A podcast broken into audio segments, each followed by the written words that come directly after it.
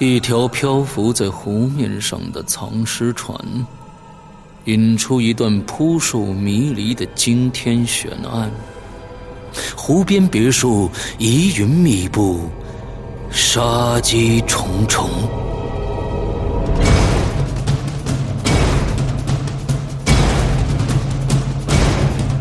鬼影人间携手中国著名推理小说家蓝马，打造鬼影人间首部中篇推理悬疑音乐剧《湖边别墅的鬼影》。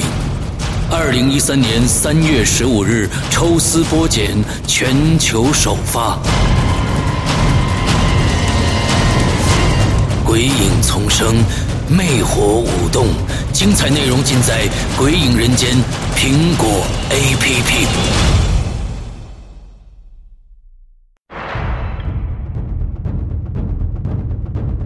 影人间苹果 iTunes Store 同名 APP 现已全球上线，登录苹果 App Store 搜索“鬼影人间”即可免费下载。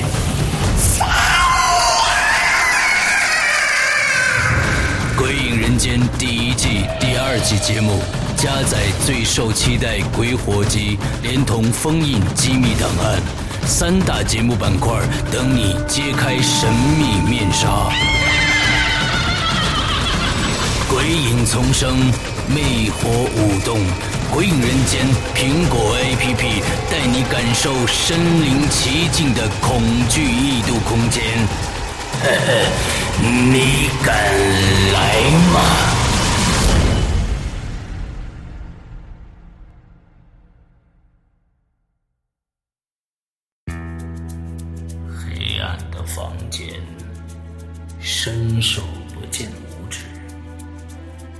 他在黑暗中摸索着，这时有风吹来，把他的帽子吹到了地上。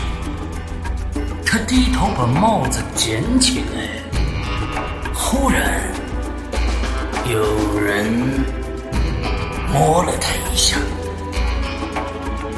如果是你，这个故事。如何发展？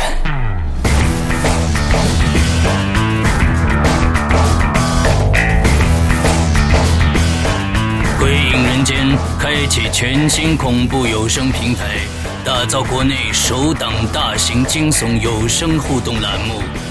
你现在收听到的是《鬼影重重》，鬼门洞开，你是天使。还是魔鬼。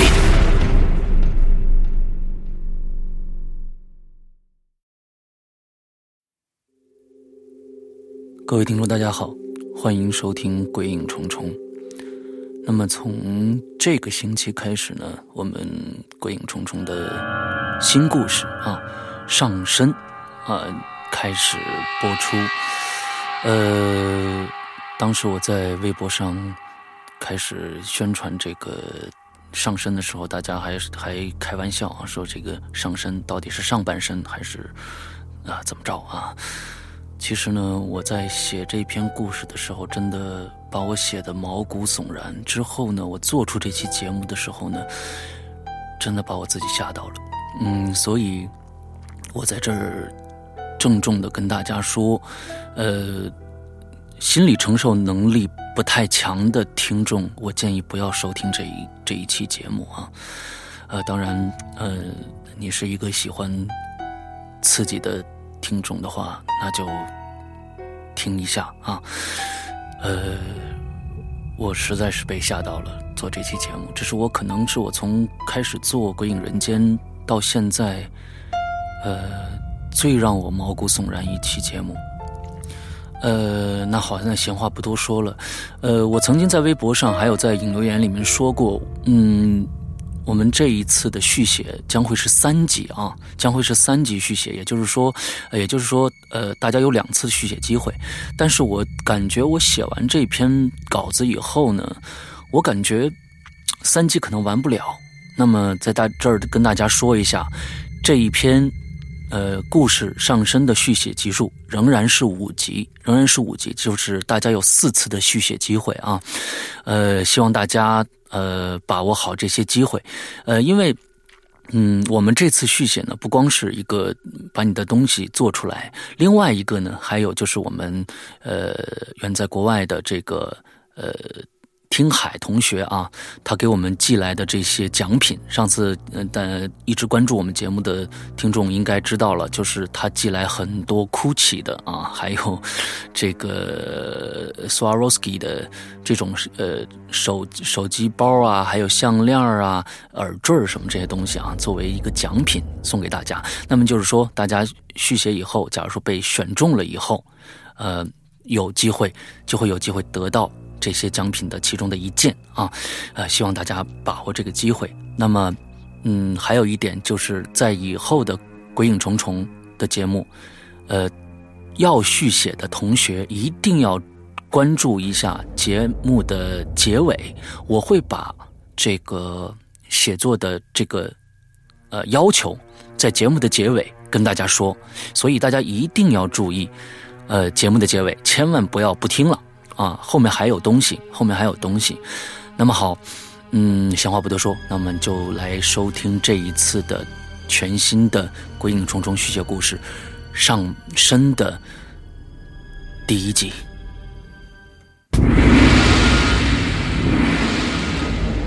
上身，作者刘诗阳，由刘诗阳播讲。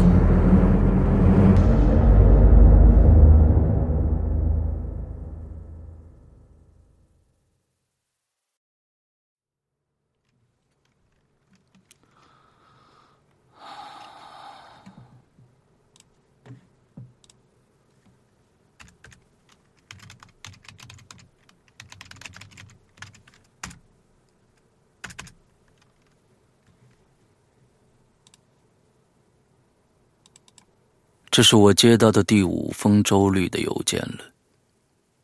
上面简单的写着几个字儿：“好的，晚上见，别忘了带上 DV 和纸钱儿。”我低下头，看了看桌子底下刚刚买的一大袋子纸钱儿和旁边的高清 DV 摄像包。心中油然升起一股寒意。真的要去吗？我到现在还不确定。想想周丽在邮件中给我讲述的那个恐怖的故事，那会是真的吗？他传给我的视频怎么看也不像是伪造的呀？难道灵魂真的存在吗？我实在不想说“鬼”这个字。这会让我抓狂。这几天，我无数次的用理性想去解释清楚我看到的一切，可没有任何用处。每每想到那电梯中拖出来的东西，就让我不寒而栗。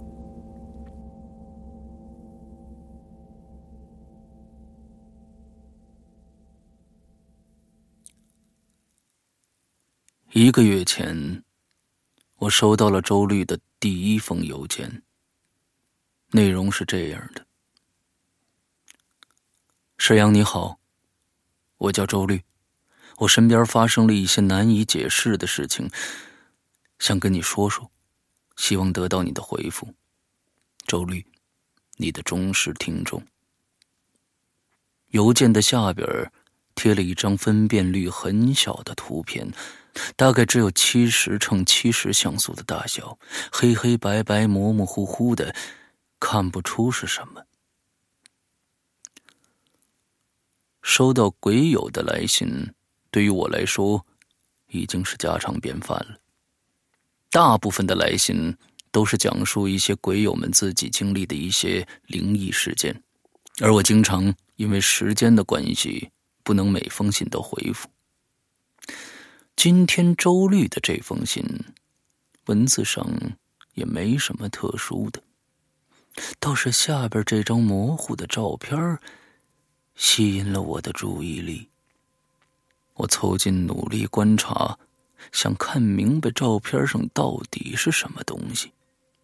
整张照片的四周呈黑灰色，慢慢向中间不规则的过渡到白色，白色的中间有一些青色的细纹。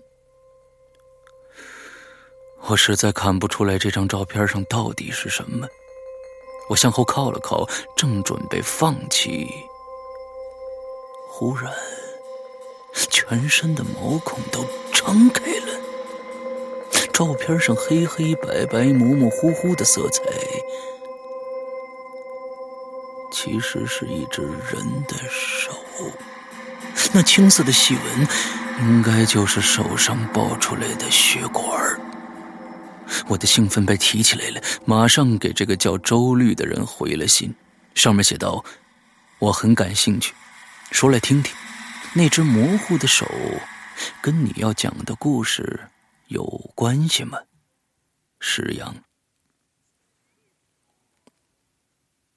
当天晚上，我收到了周律写给我的第二封信，信相当的长，刚看了信的开头。我的身体就开始不由自主的颤抖起来，而这封信也仅仅是整个恐怖灵异事件的开端而已。以下是信的全部内容。石阳，看到你的回信，我没有感到丝毫的开心，因为。这印证了我周遭发生的一切。那缠绕在我身边的东西确实是存在的，而这东西并不是我的幻觉，它是可以移动的，他是有意识的，他是活的。石阳，你也看到那只手了，对吗？那只惨白的。沾着青筋的手，对吗？在我开始讲述我所经历的一切的时候，请你做好心理准备，这并不是你的《鬼影人间》中讲述的那些人吓人的恐怖故事，也不是那些胡乱编造的鬼故事，而是真真正正发生在我身边的、有根有据的，却又无法解释清楚的事情。你知道吗？我确实给你写了信，但我并没有给你发送任何的图片。在你的回复中，我也看到那只手的照片了。谁呀？你现在一定很恐惧，恐惧的是到底是谁，在我写给你的信里加上这样一张照片？而我恐惧的是，这段时间以来，这只手一直抓在我的肩膀上。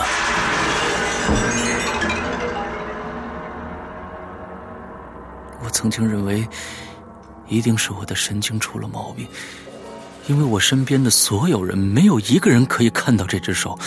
可今天我真的相信了。现在。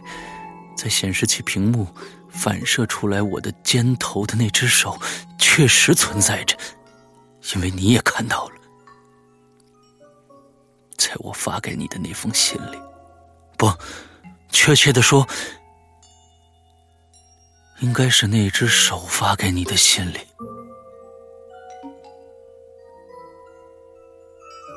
接下来，我会把这几天。发生在我身上的种种怪异的事情，告诉你，请相信我，这一切都是真实的发生的。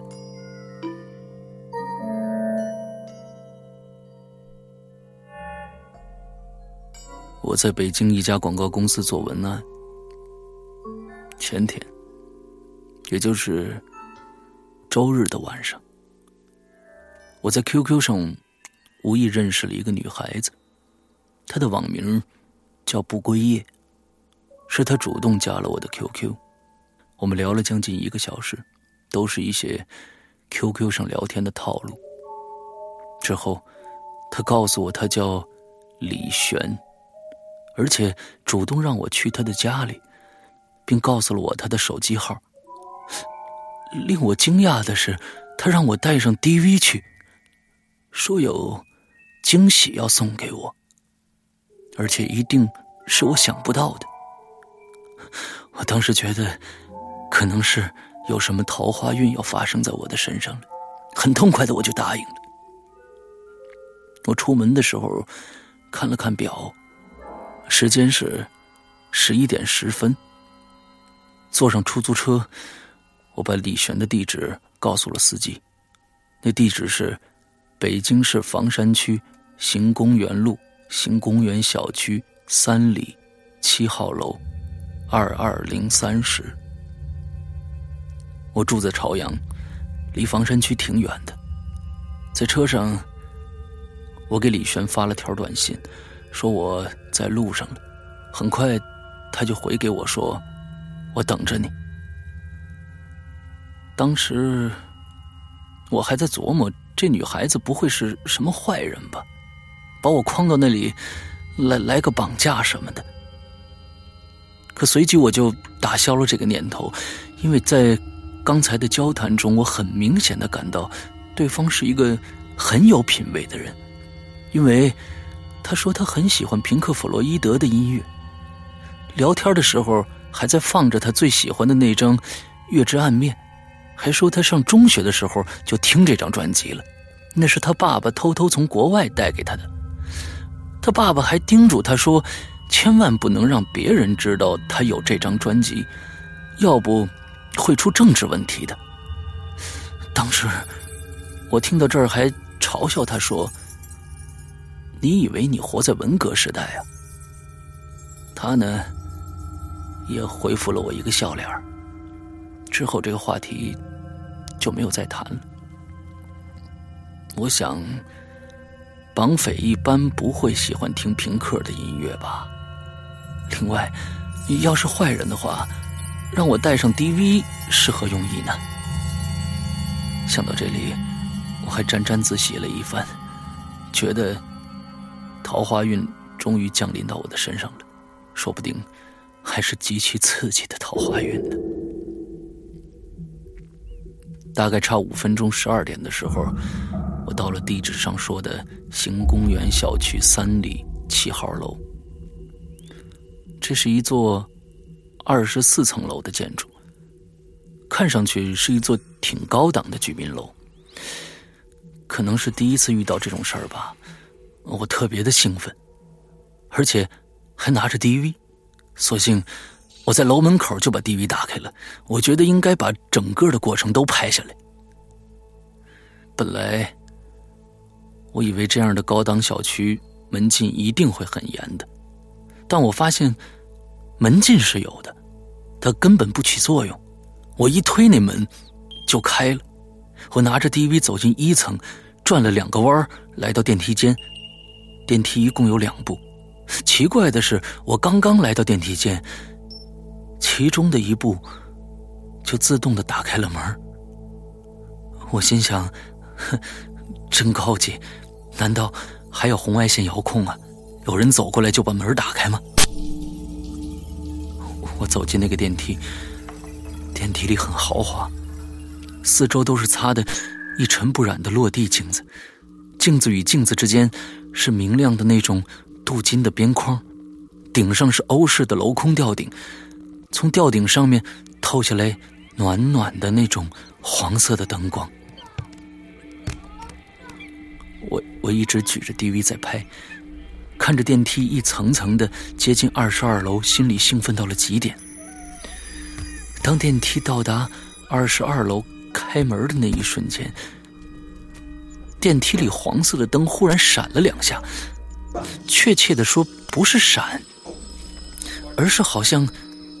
变换了灯的颜色，从暖暖的黄色变成了那种冷冰冰的白色，交替了两下，就恢复黄色了。当时我仿佛在电梯间的玻璃上看到了什么异样的东西。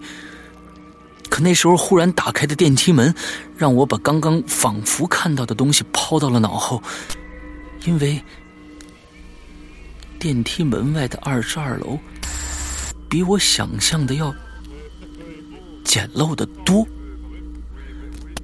准确的说，我我我根本不能相信配备这么豪华的电梯的楼房会如此的破旧不堪。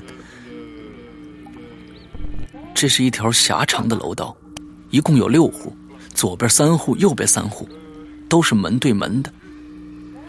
奇怪的是，每户的门口都摆放着简易的灶台，上面放着。锅碗瓢盆什么的，更奇怪的是，在楼道的尽头居然有一个水房，水房对面是一个厕所，我我感到有些不可思议啊！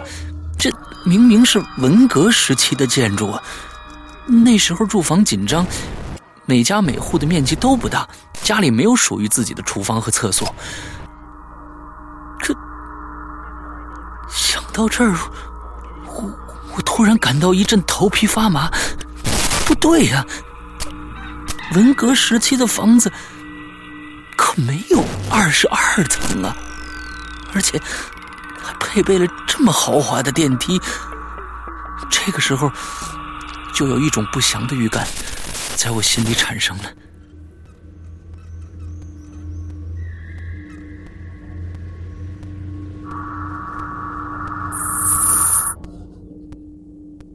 我的 DV 还在拍，我走到二二零三的门前，那门上挂着一个白布帘子，我隔着帘子敲了敲门，里边没反应。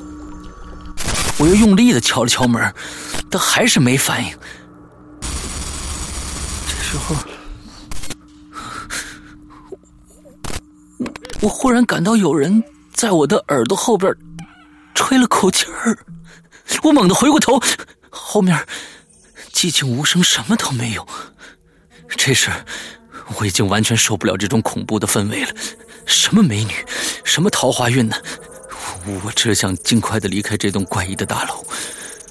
我我急忙跑到电梯间，按亮了下楼的按钮。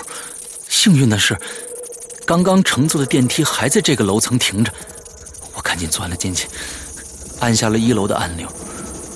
在电梯里的几十秒钟，仿佛过了几个世纪。电梯还是来时的那样豪华，但在我眼里，它仿佛已经变成了一只怪兽，已经把我吞噬在了他的体内。我可以说是冲出了行宫园小区三里七号楼的大门，回头再看看这栋大楼，透着一股。阴森之气。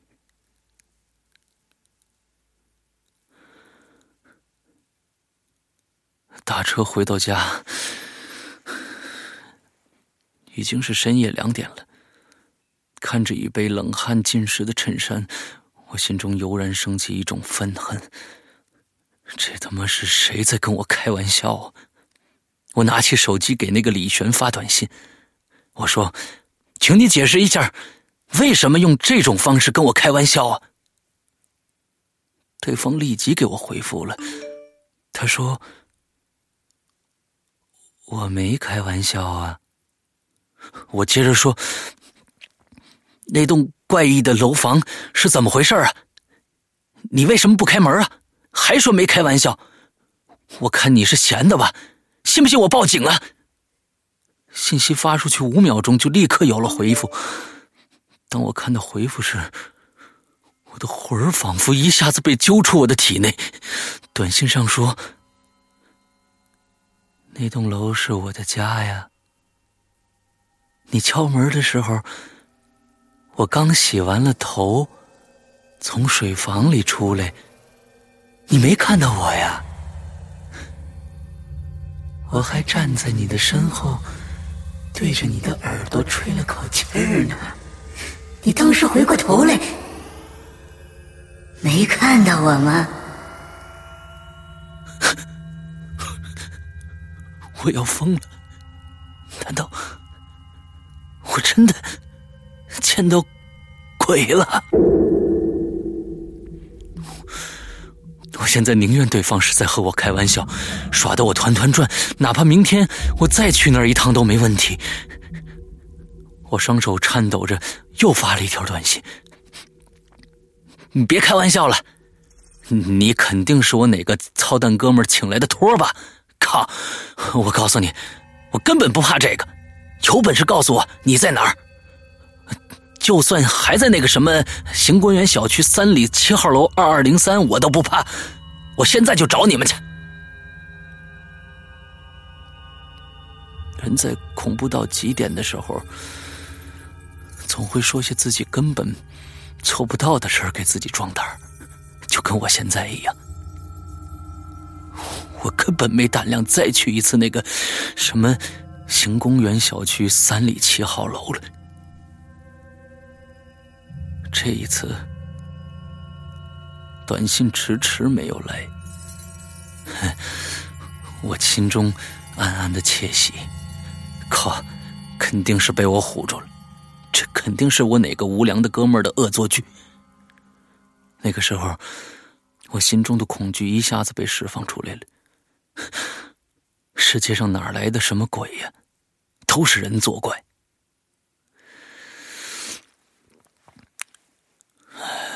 细想想，也怪有意思的。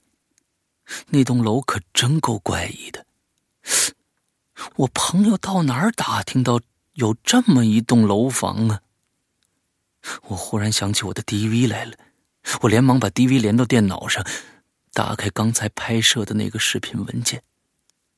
屏幕里立即出现了行公园小区三里七号楼的大门，没什么不一样的。接着，画面上的我推开大门走进了大楼，转了两圈，来到了电梯口。电梯自己就把门打开了，我走了进去。电梯的内部很豪华，我转着圈的拍摄里边的细节。电梯慢慢停下来了，在开门的一瞬间，灯变换了两下颜色，之后门打开了，我走了出去，在楼道里转了两圈，来到二二零三的门前敲门。忽然，我转过头去，身后什么都没有。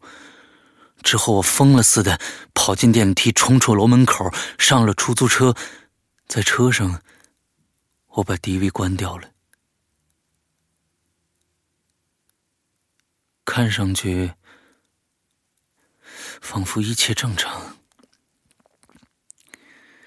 可我总觉得哪儿有什么不对劲的。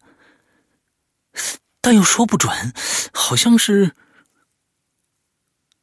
在电梯里，有那么一瞬间，我看到了电梯中镜子反射出来的我自己，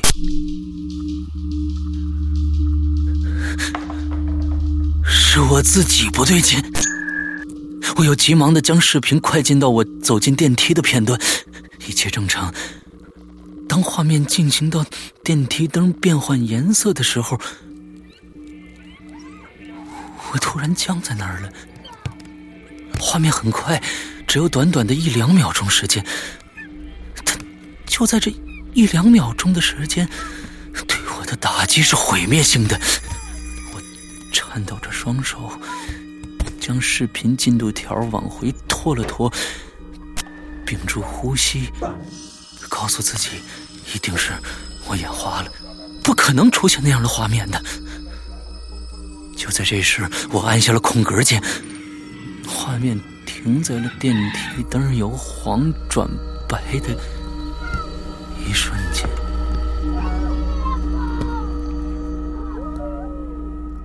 看着画面，我愣了足足十秒钟。突然，身体向后倾斜，由于力度太大，椅子连同我一起摔到了地上。我是被吓的，趴在地上。我慢慢抬起头，再去看显示器，那画面还在那儿，白惨惨的电梯间，我举着 DV，对着门的方向，四周的镜子从不同角度映出不同角度的我，我的嘴角因为兴奋微微上扬着。腿已经抬起来了，仿佛迫不及待的要走出电梯间，手紧紧的攥着，那也是兴奋导致的。而我的肩膀，最奇怪的是我的肩膀，怎么会多出一只手呢？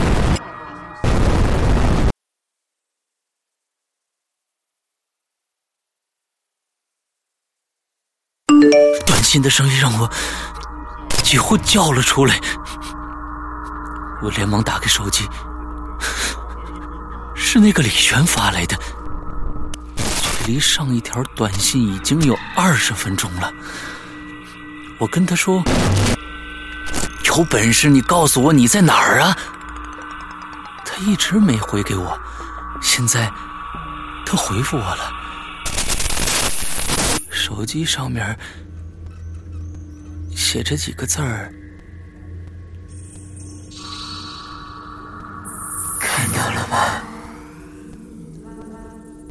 在你的肩膀上。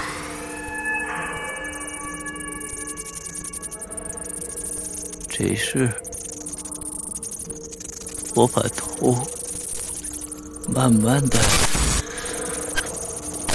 转向我的左肩膀。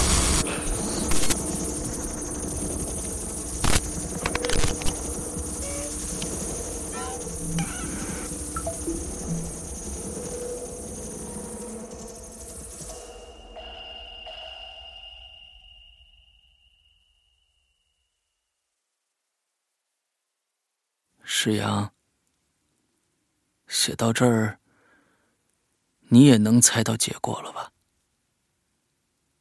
对，你看到的那只手，就抓在我的左肩膀上。我告诉自己那是幻觉，一定是幻觉。可，可当我想用意念去化解心头的恐惧，脑海里……就会传出一个女人的笑声，我的心也就随着再次绷紧。那一夜，可能是我度过的最长的一夜了。天亮了，本以为那只手会消失掉，可我还是可以看到的。到了单位，我遇到每一个同事都发疯似的问他们能不能看到我左肩头有一只手。同事们有的笑我，有的皱起眉头来说我是神经病。而我每问一位同事，都能听到那冰凉彻骨的女人的笑声。当我绝望的坐在办公桌前的时候。我第一次同这个女人对话了。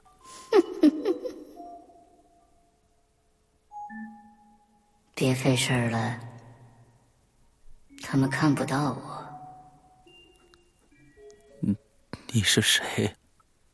你要干什么呀？我是李璇呢。昨天。你不是还急着见我吗？我跟你无冤无仇，你不要害我呀！我要害你早死了！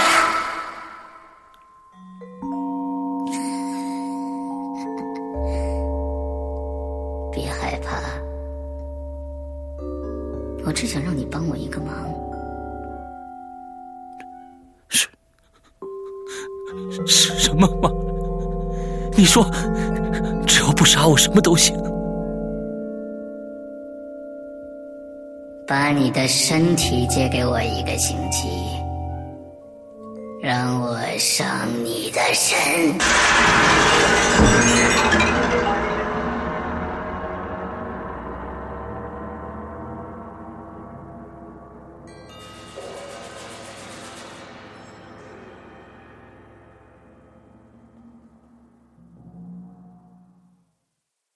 这是周律写给我的第二封信。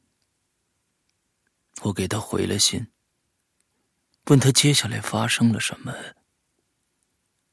可接下来的一个星期，周律杳无音信。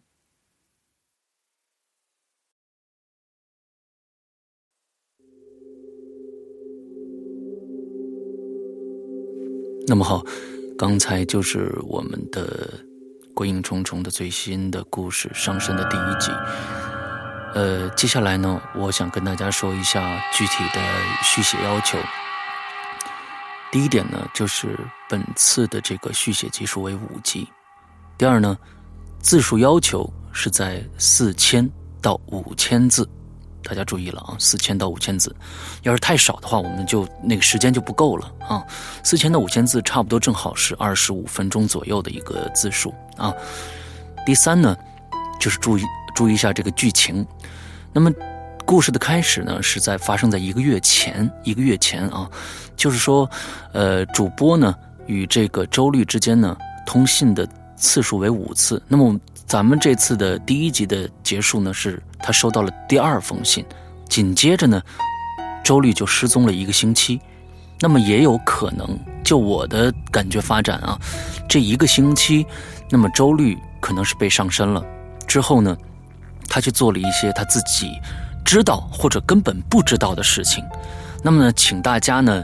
呃，围绕这个情节来续写第二集啊，那么把这种把这个这个这个情节呢，也体现在他给主播的，也就是我的这个信件里边，因为还有三次通信，还有三次通信啊，但我并不需呃，并不要求大家在第二集就把这三封信全部写完，大家明白吧？就是有可能这三封信，可能第二集你们只写了一封，就是说，呃，一封来信。阐述，呃，周律这一段时间里边发生的一些事情。那么其实呢，到了第五封信的时候，才是真真正正的现在进行时。大家明白吧？现在所有写的信都是在一个月前发生的事情。啊，我不知道我现在这样的一个表述大家清不清楚啊？好，第四点呢，就是说，具体是人作怪还是鬼作怪，大家自己斟酌。啊，大家自己斟酌。呃，就我的感觉呢，我喜欢人作怪。我其实还是喜欢人作怪，因为这个鬼作怪的话，嗯，怎么写都成。我还是这样子啊，就是说要人作怪的话，那他费的心思可就大了。呃，不过我不要求大家呃必须是什么啊，大家可以继续写下去。另外一个呢，呃，第五点就是情节要围绕周律、李玄。还有那个诡异的大楼，以及他为什么被上身展开啊，嗯，不要扯得太远了，太远了。假如说跟这个事儿又没关系了，我觉得就是这这这这就没边儿了啊。五，因为我们只有五集的量，到最后嗯，别又呃，就是说扯得太远了啊。呃，第六呢，就是说，请以主播为第一人称续写故事，也就是说，呃，整个是我在。复述这个故事，嗯，比如说像这一集一样，我复述这个李律这个这个周律的这个信，啊，周律这个信，请以我为第一人称来写这个故事。那么第七呃第七点呢，就是说，呃，大家请把续写故事发送在 s y 二零幺幺 at 幺二六点 com 给我发过来，呃，并且呢。在这一集的续写里边，请把下一集你你期望的这样一个故事的发展作为大纲，写一个大纲给我。也就是说，我能清楚你，呃，你你你对下一集的期望是什么？有时候可能大家嗯写完第二集了，可能第二集写的并不是特别的跌宕起伏，但是第三集他是为了做第三集做做这个下一集做这个铺垫的。哦，也有可能，所以呢，有时候我会把一个更好的一个故事，呃，就是忽略掉啊。所以呢，请大家一定要把故事大纲，下一集的故事大纲同时写给我。那么以上就是呃这一次的这个大家踊跃的投稿，另外还有精美的礼品等着你们。那么好，大家用一周的时间去续写，我们的截稿日期是下周三晚上的二十三点五十九分。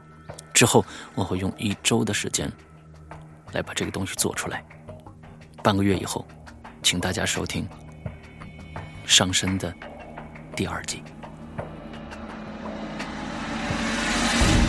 你刚刚收听到的是《鬼影重重》，故事并没有完结，下面的故事等着你来续写。主人公的生死掌握在你的手里。参与互动者，请关注“鬼影人间”豆瓣小站相关信息发布。